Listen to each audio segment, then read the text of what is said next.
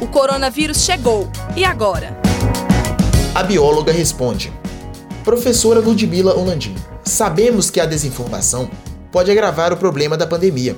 Para essa situação, qual é o melhor remédio? A comunidade científica mundial busca de forma acelerada alternativas terapêuticas que vão de medicamentos a procedimentos.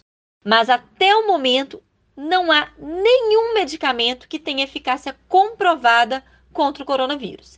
Ninguém deve comprar ou tomar um remédio sem eficácia comprovada. Uma outra questão que é bem discutida é o uso da cloroquina. O que é fato e o que é fake? As tão faladas cloroquina e a hidroxicloroquina, substância derivada, vêm sendo utilizadas em diversos hospitais públicos e privados no Brasil em pacientes graves. Mas vale destacar que a Agência Nacional de Vigilância Sanitária, a Anvisa, ressalta que esse medicamento pode causar 13 tipos de distúrbios. Além dos problemas nos rins e no coração, podem provocar danos na visão, dores de cabeça, distúrbios gastrointestinais e outros problemas de saúde. Ainda é arriscado afirmar que o medicamento será efetivo para todas as pessoas.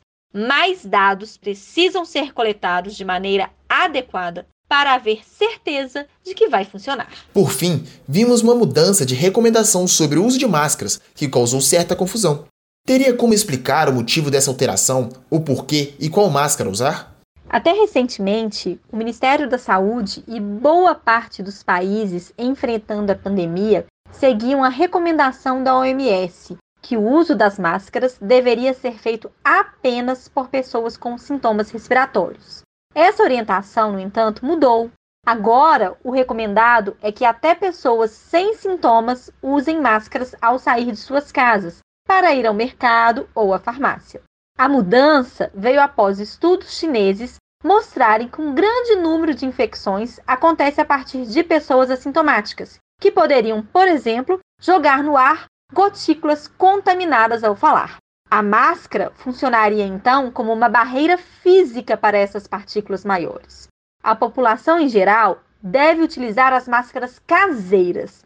As versões cirúrgicas devem ficar restritas aos profissionais de saúde que estão na linha de frente do combate à doença e para pacientes com coronavírus e seus cuidadores. Ludmila Landim é mestre em ensino de ciências e doutoranda em biologia celular, na linha de divulgação científica na Universidade Federal de Minas Gerais.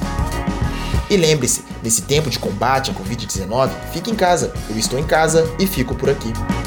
Reportagem André Neves.